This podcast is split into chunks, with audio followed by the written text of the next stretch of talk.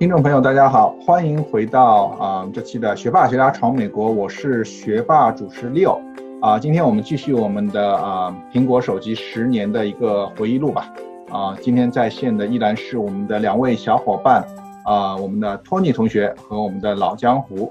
那上次节目讲到我们的那个啊、苹果的三 G 手机嘛，那已经来到了我们零九年。那我们继续我们的苹果苹果手机的一个啊、历程的话，是来到了我们的一零年的八月。那实际上这也是苹果的一个啊四啊四代手机，实际上也是一个划时代的一个有很大的进步的一个一个手机吧。当时最大的感觉就是它用了这个 Retina Display，就是视网膜那个高清屏嘛。虽然这个尺寸没变，然后但是外形变了，所以变得比较从圆的变成更方了一点，所以这个这个当时引起了很大的反响。然后当时也也是感觉到第二次，就这么多年来，这 iPhone 又给了这个人类一次震撼吧。对，还有一个我记得当时好像有一个四是很著名的一个变化，就是说它加入了一个前镜头，所以说你可以配合那个 FaceTime 进行视频通话。当年这个，呃，我们还是主要跟家人视频，还是依赖于电脑，因为电脑的那个摄像头是对着用户的嘛，所以这个 iPhone 四呢，就是出现了双镜头，前后各一个。虽然这个前面镜头没有后面镜头那么就分辨率不是分辨率，这叫像素，对像素没那么高，但是呢，就就可以满足大家当时 FaceTime 的那个需求嘛。啊，我当时已经荣呃有幸的买了我第一台呃智能手机，呃是一台 Windows 的智能手机。我不知道大家听没听说过啊，就是在 Android 和呃 iOS 系统，还有其他的一个另外一个 smartphone 系统是微软之前做的一个呃 Windows Mobile 的系统。我有幸成为了第一批的试用者，但现在好像这个系统已经好像没有了。嗯，感觉当时老江湖也想尝一下鲜，也是感觉对一个微软的一个信任，所以想利用这一个那个啊啊、另外一个 Windows 系统。我记得当时好像诺基亚或者诺基亚实际上也是大力投入这个 Windows，因为感觉诺基亚呀当时的市场份额已经渐渐被啊智能手机这些三星啊苹果已经慢慢的啊抢掉了，所以说他们也是想啊重看看怎么样能重呃重振辉煌吧，所以说 Windows 好像也是他们大力推行的。啊，我记得当时我还是感觉是比较落后，感觉还是说在用功能手机，应该是在索尼的手机吧，因为当时我是个人是觉得手机的话，也就是通通电话、打打。发发短信是对我来说啊，对于手机的一个要求吧，所以说当时也没有对啊，或者是 Windows 手机，或者是对苹果手机这么热衷，因为感觉当时学业实际上也是刚刚到啊 UCLA 的话也是比较繁忙嘛，所以说感觉也是基本上都把时间花在学习上了。那不知道当时托尼同学是不是啊，因为有这个 iPhone 四的话，把更多的时间放在怎么样研究 i iPhone 啊身上了？其实我一向以来都花很多时间在 iPhone 身上的。呃，这个 iPhone 四，我记得当年还是挺热衷于越狱的，因为，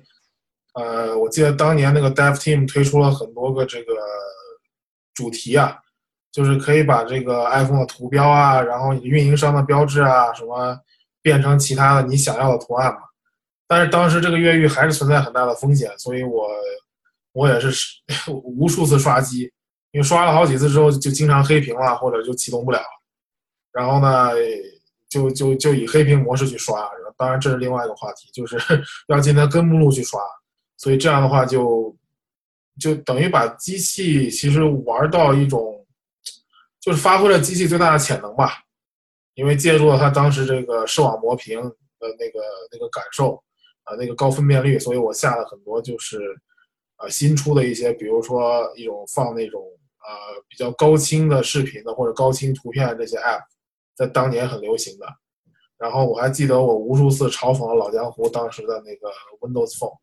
我还我还无数次跟他宣扬，我说你为什么就不加入到我们 iPhone 的阵营呢？我们 iTunes 是很好用的嘛。我说这个不不但这个虽然要装一下 iTunes 这个软件，但是它传输啊什么都非常方便，然后速度的话也比这个 Windows Phone 好很多。再加上这个 App Store 当时已经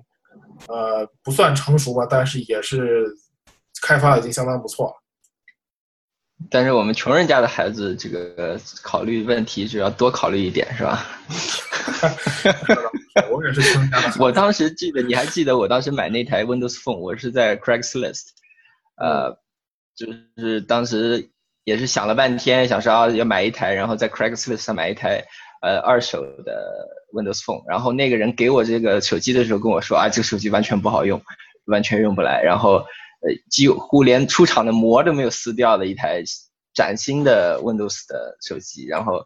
就便宜一半卖给我了，当时还很开心，我就拿着就回去给你们看，这样。讲到我们这个一零年这个八的 iPhone 四的话，实际上我们之前节目也提到啊，这是有一个非常惊险的一个啊一个故事吧？感觉啊，我们的托尼同学为了这个啊苹果的一个产品啊，差点连性命都丢了，对吧？我感觉我也很好奇，当时是怎么样一个故事？对，当时是我记得当年是呃。我想卖这个 iPad 第一代，然后去换这个 i iPad 二代，所以呢，当年我我定的价格是比较高的，我记得我当时是要卖七百五，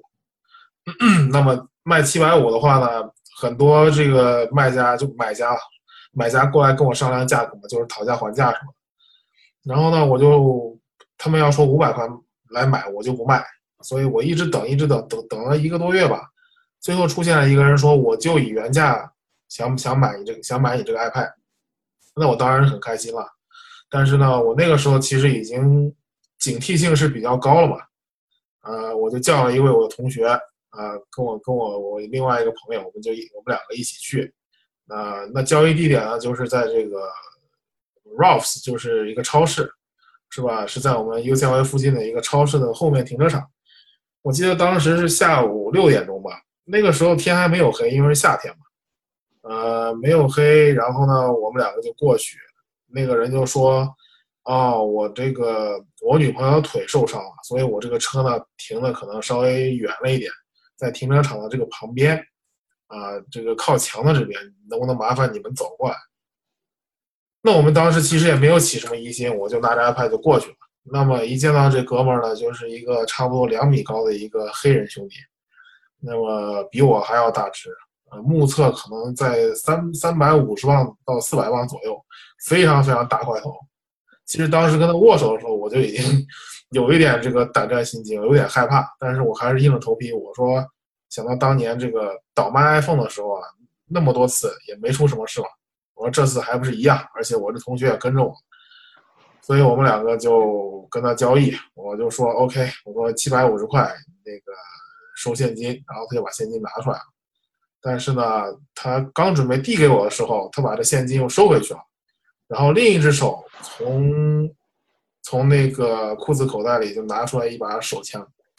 我记得手枪是当年我们这个小伙伴们可能玩这个 CS 啊，当年这个沙漠之鹰啊，就是 Glock，非常非常很呃擦的锃亮的一把手枪。然后他就上了膛。拿着这个沙漠之鹰就对着我们两个，当时我们两个就是，呃，感觉像在拍好莱坞电影，就没没想到这个会发生在我们身上，就是两个两个人头是懵掉，直到那个那个那个黑人兄弟说了一句说，你们还在等什么？你们现在赶快转头往你们车那边走，然后千万不要回头，而且要慢慢的走。那个时候我们两个其实还是没有反应过来，他又吼了一句，他说 “Go”。当说这个够的时候，我们才吓了一跳，然后就赶快转身，然后就是两两条腿如棉花般的走到了这个我们车的那边，一直等了好久，我们都不敢动，后来才回头，那个人早就已经不见了，开车都跑了，所以当时我们两个就是整个人状态感觉就非常非常不好，然后回头这个见到你们两个之后呢，就跟你们两个讲这个故事，然后你们还还不太相信。所以，我我觉得这个这个是一段挺挺奇葩的经历吧。哇，听上去非常惊险，不止奇葩吧？因为我记得我当时第一次听到呃呃托尼同学跟我讲这个故事，因为托尼也一直我们当时也知道他是新兴龙类，一直喜欢就是以旧换新，或者是呃包括苹果手机一直在倒卖，所以说呃感觉也是很正常。但是他之后跟我回来那天，感觉就是灵魂出窍。然后跟我说了这个故事以后，我真的也是很心惊，我是感觉有点听电影的感觉，然后感觉他是不是在编个故事？我一一开始也没有反应过来，但是我是觉得真的有点后怕。我不知道当时老江湖是不是也也是有这个感觉。对我当时听了以后，我就觉得不不是很相信，一开始觉得这种事情虽然听说过，不是完全没有听说过，但是发生在自己身边人的情况下还是比较少见。然后他当时跟我讲了以后，就我们都觉得这个是不可能的。然后后来他多讲了几遍，然后讲了一些细节以后，我们才开始慢慢相信，说哇，原来真的有这种事情。对，原原来真实的 CS 啊，沙漠之鹰也可以现场用，是吧？啊，对对对，而且我记得沙漠之鹰是这个银色的，不是当时游戏里面那种金色的，可是长得是一模一样的。那个那个手枪是特别的大，然后他上了膛，那个咔嚓那一声，到现在我都记忆犹新呢。对，但是后来我们呃跟呃私下聊起来，实际上也有个悬案，因为我们也不知道这真的是沙漠之鹰还是一个玩具枪。我觉得这个是我和老江湖一直心里的一个悬案，因为感觉这个太不真实了。对，对，我觉得这个玩具枪的可能性很大，呃，然后呢，但是之前我不知道你去和这些人交易的时候，如果对方交易对方是一个黑人的话，你会怎么看？就当时会已经有一些心里有一些准备吗？还是就觉得说他只是把他和平常人一样对待呢？还是我我觉得，因为我跟黑人交易过也不少次，大部分人还是比较。比较遵守原则，但是有一次我是被骗到了，就是他把他利用越狱，因为那个人我看他也挺懂的，他把这个手机，呃，其实那手机是十六 GB 他把它改成了三十二 GB，就把我给骗了。因为当年那个时候，我就那唯一的一次我没有带电脑去连，把这个手机连电脑上去看，所以他把那个系统设置呢就给改掉了，然后他隐他把其他那个越狱的那那些。呃，软件啊，包括一些插件呢，隐藏的非常好，我就没有看出来什么端倪。所以后来就是我警惕性也提高了，就是交易的时候一定要带电脑，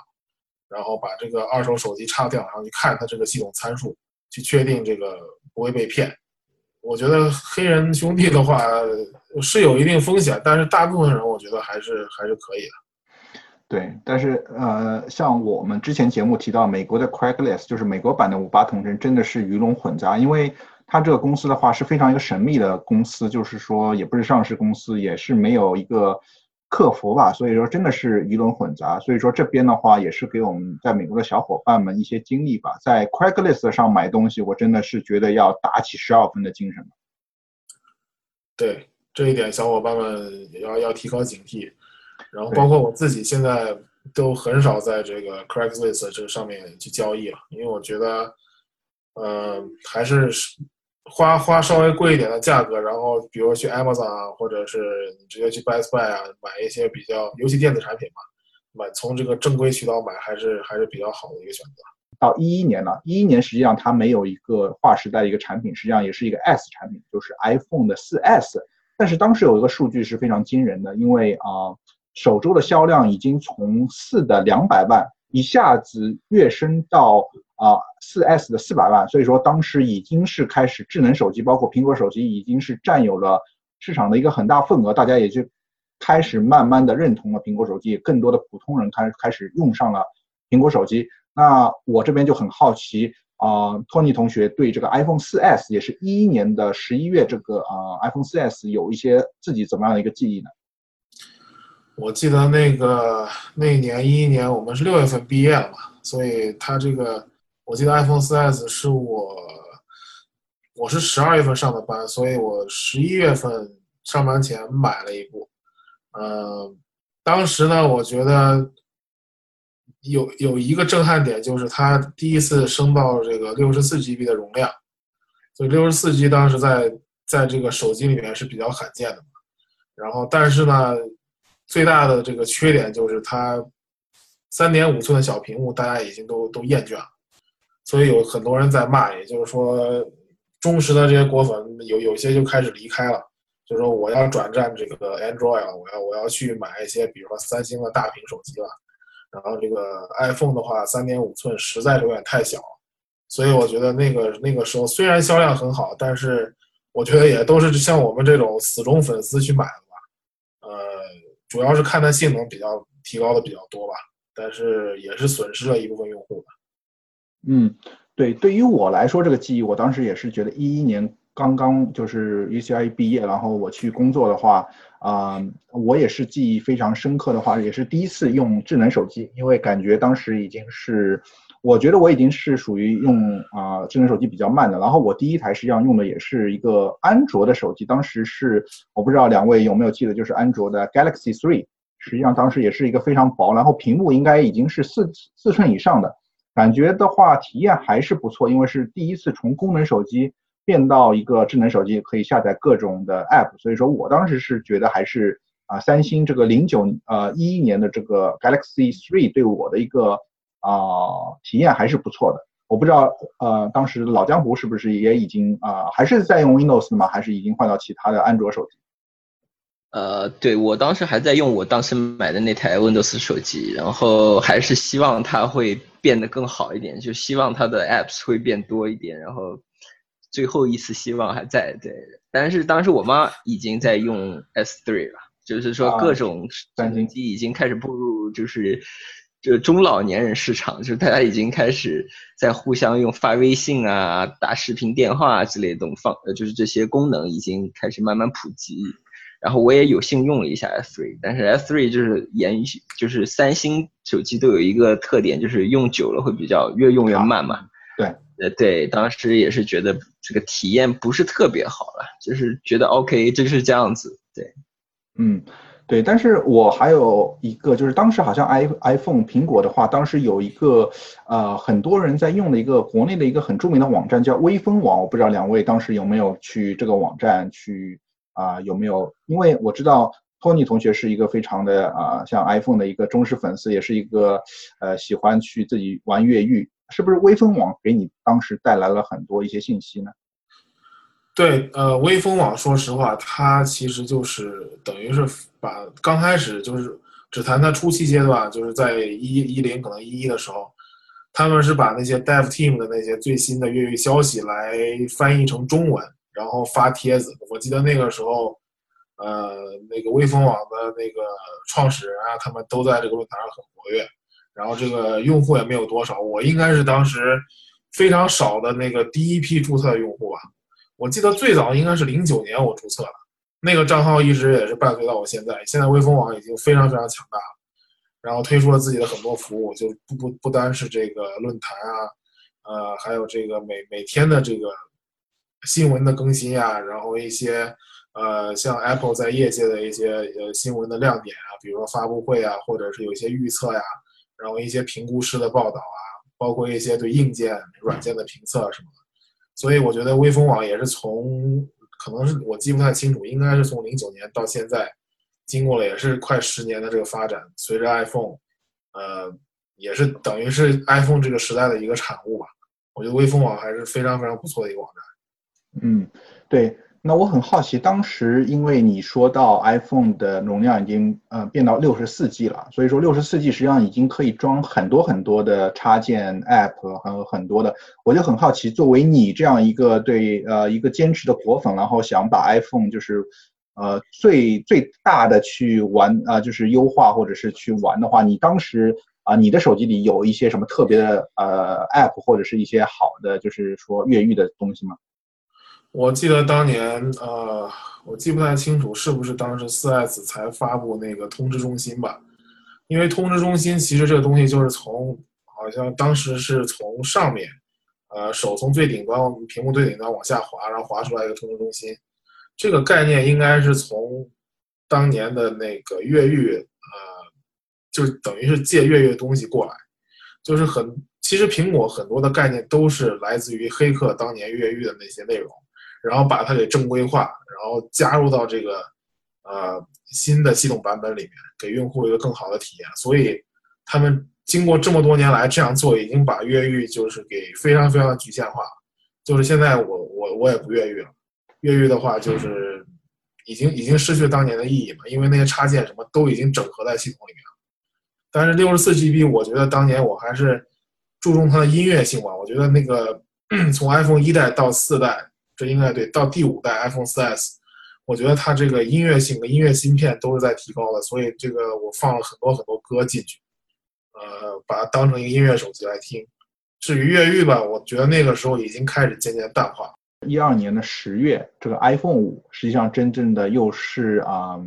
一个非常大的变化，因为它实际上是啊前面像托尼托啊托尼同学也提到，实际上当时很多人的话离开啊苹果，主要的原因就是啊安卓已经开始大屏了，包括 Galaxy 啊三星的 Galaxy，包括其他的一些 HTC 啊，包括国内一些手机厂刚。都开始使用大屏手机，而 iPhone 的话，实际上它最大被人吐槽的话，也是因为它的屏幕只有三三点五寸嘛。所以说，呃，iPhone 五实际上一二年十月这个产品真正的是走向了一个大屏时代，一个更大、更薄、更轻。所以说它的首周的销量也是达到了五百万，也是第一次就是 iPhone 向四屏幕的一个更大的一个啊屏幕去发展。当时用的是安卓 Galaxy 呃 Three 手机，然后我最大的一个吐槽点，实际上老江湖老江湖前面也提到，就是说，嗯，用长了会很卡，就感觉装了很多东西，就是说会会就是说啊速度变慢，会很卡。但是苹果一直没有这样的一个问题。但是我当时一直不想换苹果的一个原因，就是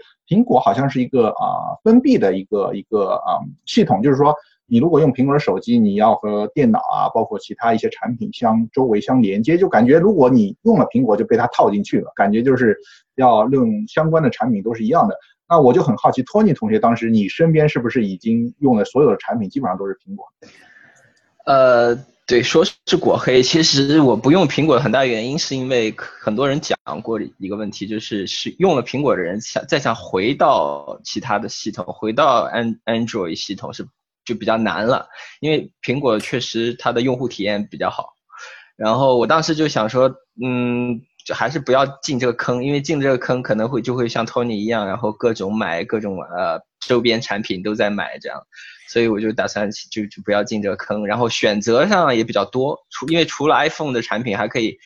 呃。安卓的产品的话，手机厂商比较多嘛，毕竟像国内很多厂商，还有什么日本的厂商、韩国的厂商，还有很多其他国家的，都会做安卓系统的手机，就是选择也比较多，会给自己一个比较大的选择的空间，所以我还是坚持用安卓。嗯，是，所以说当时也能看出每个人呃用苹果和不用苹果都有自己的一套理论嘛。这个其实苹果跟我这个工作的关系也没有太大，因为我们你知道像。我们都不是这个搞平面设计的，或者是专业录音呐什么这这一类这一类人才了，所以我我公司也是出现了两派，一一派就是呃 Android 一派，然后就是果粉，呃，但是我发现还是公司还是用 iPhone 的人是比较多的，因为大家还是比较觉得可能简单一点吧，系统设置的比较简单一点，嗯，对，所以这个这个当年我记得这个 iPhone 五在二零一二年的时候。公司也是我的上级，他们领导也是好几个人，都是，呃，在我之后看到我买了之后，他们也是去订了。然后之后的话，一三年的十月，一个新的产品，实际上也不是一个啊跨时代的，只是一个 S 的话，当时是 iPhone 五 S 和 iPhone 五 C。看这个一周的销量，已经从呃 iPhone 五的五百万到了第一周已经销售到一千万了。所以说当时真的已经是万人空巷，感觉大家已经都开始用苹果了。我不知道托尼同学当时对五五 S 和五 C 这样小修小补的一个产品，或者是会有一个怎么样的一个啊印象呢？嗯，我觉得五 C 确实除了这个呃颜色多了几个颜色之外，其他相比于五来说没有任何的提升，所以五 C 呢我就没有买，我还是比较喜欢就是金属质感比较强的五 S。那这五 S 呢，当时我记得就是。那个是 Touch ID 首发嘛，然后也是金色的首发，所以我当年呢，我我依然是喜欢黑色，所以我买了一个这个深空灰，呃，但是我当年对这个 Touch ID 是感觉到特别的新奇，因为这个发现这个指纹这个触摸呃这 Home 键，呃比我想象中要流畅的多，当然那是第一代 Touch ID 啊，呃，虽然它稍微就是你你把手指放上去的时候会稍微有点慢啊，跟现在现在这个。iPhone 八解锁来说，但是呢，在当年来说，已经是，呃，应该是一个怎么说呢，就是指纹识别的一个一个鼻祖吧。可能有些人有些呃 Android 的这个这个粉丝可能要感觉到不满，因为很多人都都告诉我说，好像在这个五 S 之前，Android 已经开始做这个呃 Touch ID 了。可是呢，我觉得他们可能没有。没有苹果做的那么流畅，就是还是还是归根结底到这个这个用户体验没有那么那么好，所以我觉得这个 Apple 的策略就是一直是呃稍微比这个 Android 这些机器那个新的功能要滞后一些，可是他们开发的会更完善一些，这样的话就就增加了这个 iPhone 的竞争力吧。我有一点想说，就是在 iPhone 大概 iPhone 五之后，苹果开始我感觉走下坡路了。就是 iPhone 五和 iPhone 四的就中间会有一个，就大家会觉得说 iPhone 五已经缺少一些比较震撼的东西，就是 iPhone 五出来只是比 iPhone 四的屏幕大了一点，所以呃很多人当时我记得看到很多网上的图片，就是说 iPhone 五。呃，有什么？就之后 iPhone 六、iPhone 七就会做一个对未来的预测，就是 iPhone 手机会越变越长，就是多一行的，每一代都会多一行的 App 呃 App 的图标，然后到最后十几代的那个就像一把剑一样的，像有这样一个 搞笑的一张图片，然后就很多东西 iPhone 就是在这个时候已经开始慢慢落落后了，就是三星已经开始有很多新的功能不是在 iPhone 首发了。比方说，三星还有国内很多手机厂商会在这个时候引领一些市场的一些潮流，然后呃首发一些新的东西。慢慢的，iPhone 特别是在乔布斯呃去世以后，iPhone 的创新我觉得已经慢慢的就开始这慢慢的变慢了。对，这是我当时的。看法，直到现在我也是觉得，iPhone 已经就是事实上在走一个下坡的道路。从一个果黑这边啊听到这么多评价，我不知道作为一个果粉的啊托尼同学有什么想说的呢？虽然我也是很钟爱这个 iPhone 产品啊，可是我我还是比较同意老江湖同学的观点，因为这个现在国内包括这个小米啊、华为啊，像这个 vivo 啊，呃这几家公司现在最近出的这些产品，真的是让我也是耳目一新呐。我看这个 vivo 最近出的好像是，呃，透过屏幕就是，呃，透过屏幕有 Touch ID，就直接在屏幕上可以识别你的指纹，并没有一个独立的按键。这一点你看苹苹果还是完全没有提到过，也没有做到过。虽然是有这个 谣言，他们在已经在研发了啊，呃，这当然这是苹果一贯的习惯了，就是别人发了两三年之后他才发，但是一发呢就想这个一鸣惊人。但是呢，我看到现在确实是有些创新力比较比比比以前这个呃乔布斯在的时候是要是要降低了一些。可是呢，这个嘛，我觉得要走下坡路还早，所以咱们还是拭目以待吧。我觉得我还是会继续买的。嗯，感觉这边感觉能听到一个完完全两种不同的声音吧。果黑果果粉还是对一个苹果的，对多买一点吧，买不了几年了，对。呃，回到我们主题的话，我们前面讲的，但是我个人也是有一些同意我们老江湖说的，因为啊前面讲的五，我五 S，然后到一四年的六，包括到一五年的六 S，实际上。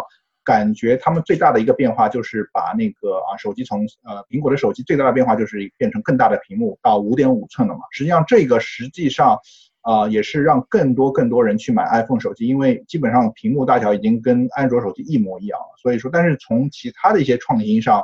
啊，基本上也没有看到很多的一个划时代的一个创新。所以说，一四年的六和六 S，包括啊一五年的啊啊六 S，实际上。啊，让人的印象好像不是这么深刻。我不知道作为一个坚持的果粉，呃，托尼同学是不是对这两款产品六六 Plus 和六 S，呃六六 S 的 Plus 的话，有一些什么自己的一些看法和印象呢？对这两款产品的话，我都是买的 Plus 版本。我记得，呃，这个六 Plus 推出来的时候呢，我我老爸老妈就特别开心，因为觉得这个。呃，苹果终于赶上了 Android 的步伐，然后出了这个五点五寸大屏了。所以呢，我们当时全家就一起订了三部吧。然后呢，全是金色，因为当年这个六六的这个金色非常畅销嘛。呃，这个其他方面我觉得也就是性能提升了，还是那一套，主要是就是就是这个变成一个大平板了。这个这个六 Plus 的这个印象还主要是这样子。然后这个六 S 的也是买的 Plus 版本，呃，我记得当年这个也是我是在预购中抢到的，也是当年这个六 S 已经没有六那么火了，因为明显感觉到每次基本上 S S 款的都都没有当年那个呃原始版本的会有那么的火了。但是我还是就是毅然决然的也是预定了，然后寄到了公司。当时我记得还在开会，然后那个 FedEx 邮递员就进来了，我还是给这个同事们演讲了一番这个性能的提升啊，比如说天线位置的改变啊，呃，变得这个这个贝壳变得更美观了嘛，因为中间上面跟下面看不到那条线了。然后我当时就觉得还是黑色最好看，因为这个前面屏幕也是黑的，呃。这个我我哦，可能说错，这个是七 Plus，六 S 还是没没怎么变的，呃，但是我觉得这两部手机还是对印象不是特别深了，就是性能没有什么特点啊，对，没什么特点。之后的一部手机一一六年的十月的 iPhone 七和七 Plus，实际上有一些很啊有一些的话啊不一样的话，但是也是修修补补，比如说。它的一个双摄像头，包括它用的一个就是啊，取消一个啊，就是耳机的那个插孔，这些的一些区别。但是这些的话，实际上跟老江老江户前面一些观点，就国内的一些手机已经首先都使用了，已经在用这些功能，所以说它基本上都不是首创，都是在啊其他的手机呃出来之前啊之后才有的这些功能，所以说。七和七 Plus 的话，但是这两呃七的话到现在也是一个非常好卖的一个产品，也是一个非常啊成功的产品。但是说真的给人印象的话，除了双摄像头和啊一些就是耳机的一些变化，实际上也没有其他啊给我个人留下深刻印印象的。我不知道两位啊我们的果黑老江湖想呃有什么印象，或者是我们的果粉啊托尼。对我我我的感觉就是六七八这三代 iPhone。我完全，你就说一下你是 iPhone 六还是 iPhone 七还是 iPhone 八，我完全就是没有一个特别的印象。对于每一代啊，感觉好像都差不多样子。然后每一代呢，呃，这几这几年，Apple 就是靠换颜色来卖卖手机的感觉。先出了什么土豪金的颜色，然后开始大家哦说哦有金色的了，我要我要去买金色的。然后过几年就出一个玫瑰金。啊，是号称是粉红色，然后大家又开始去买这一代，就是完全没有，不是靠一个创新在卖手机的感觉，就是，哦，我我在我出一个新的颜色，然后大家说，哦，为了向大家展示我用了新一代的手机，新一代 iPhone，我去买一个新的颜色，就是真的就是完全让人挺无语的，对这种感觉。对，呃，我我同意部分老江湖的观点。但是这个，我觉得这个六到六 S 到七的话，从六，因为当时用户反映它是比较容易被折弯的嘛，因为它金属的这个硬度好像不够，所以在六 S 的话，它就稍微加厚了一点，然后这个材料也也有所变更，呃，但是从六到七的话，也就是变双摄像头，再加上那个 Home 键，你你如果细致观察的话，七的 Home 键是按不下去的，它是变成了一个就是电容的一个 Home 键。这也是第一次采用嘛，所以这个我感觉，这三代手机来说，可能大家这么多年来对苹果就是期待已经非常非常高了，就是稍微有一点这个没有创新性，就会被这个很多人攻击。可是我觉得大家忽略一点，就是它这个性能每每一代的性能提升是非常大的，这一点我觉得是要是要强调一下。嗯，对，性能提升也是因为有可能根据一个芯片的技术的一个提升，包括一个啊有很大的提高吧。因为苹果在自己的一个呃芯片上也是应该是具有世界最先进的一个领先技术，感觉它也是在自己开发芯片，所以说性能的提升跟芯片的一个整个的一个提升也是不无关系。但是像前面两位说到的啊六七。啊，这两款包括呃六 S 的话，这三款手机这三年实际上啊，对于很多果粉，包括啊对苹果的一个印象，还不是像前面像很多划时代的苹果产品的一些印象深嘛？因为感觉好像也是小修小补，虽然说有一些变化，但也不是这么明显。托尼同学最后买的，现在也是最近的一部手机，就是啊 iPhone 十这个纪念版本，也是一个最新的啊。苹果的产品，他们也是觉得有一些非常非常大的变化。那你自己觉得这个 iPhone 十达到了你的一个预期吗？因为它也是一个十年的一个特别的一个纪念的一个版本嘛。我觉得大大部分情况下是百分之八十可能达到了吧。呃，主要是这个全面屏，我觉得还不够全面，因为它这个刘海我实在是不太喜欢。我希望有一天可以把这刘海消除，然后。就是整面屏，真的是整面屏，没有没有一点这个其他成分在里面。虽然这个 Home 键取消了，我觉得还是，呃，把这个 Home 键做成了一条横线在屏幕最下端，然后你通过，呃，从屏幕最底端向上滑来关闭各种这个程序的话，这个做的还是非常流畅。嗯。但是呢，我觉得尺寸还是小了一点，应该推出一个普通版跟一个 Plus 版本会比较好。前几天我还玩了一下我朋友的，然后我觉得小小，就是还是太小，就是第一个感觉就是它那个边好宽，然后因为我用它所谓的全面屏，其实我用三星的 S 八的，是在一年以前开始用三星的 S 八 Plus。然后我感觉它两边的感觉会更窄一点，然后也没有那个刘海嘛，然后看起来整个握在手里的感觉，就是也比较薄。然后我不知道 iPhone 十的特点，可能它是比较有特点，就是这一代的 iPhone 终于好变，我变了样子了。我从原来可能六七八的那种样子，变成了一个差不多新的一种。感新的一种，就是我拿在手里，别人老远远就可以看到我拿的是最新一代 iPhone 了。对，这个可能是一个他做的比较不错的一点。对，但是从全面屏来说，从各种科技感来说，我觉得已经更加凸显出它的乏力吧，就是创新的乏力。现在就是我们回过头来看，他十年前我们乔帮主乔布斯说了一句话，说我们要推出这个新的 iPhone 手机，这个新的产品叫 iPhone。然后这个产品会重新定义手机，会改变人民的生活。我从现在这个角度来说，我不知道两位是不是同意他现在这个说法，因为当时很多人是觉得啊，他说的也是一个大话。呃，我还是比较同意的，因为我觉得已经把这个至少把这个 MP3 player 音乐播放器啊，这个 iPad 什么，你知道 iPad Classic 都已经停产了，然后 iPad Touch 基本上也卖不动了。所以这个呃，iPhone 已经把这些音乐方面的都已经整合到手机里面，而且现在这个 iPhone 十现在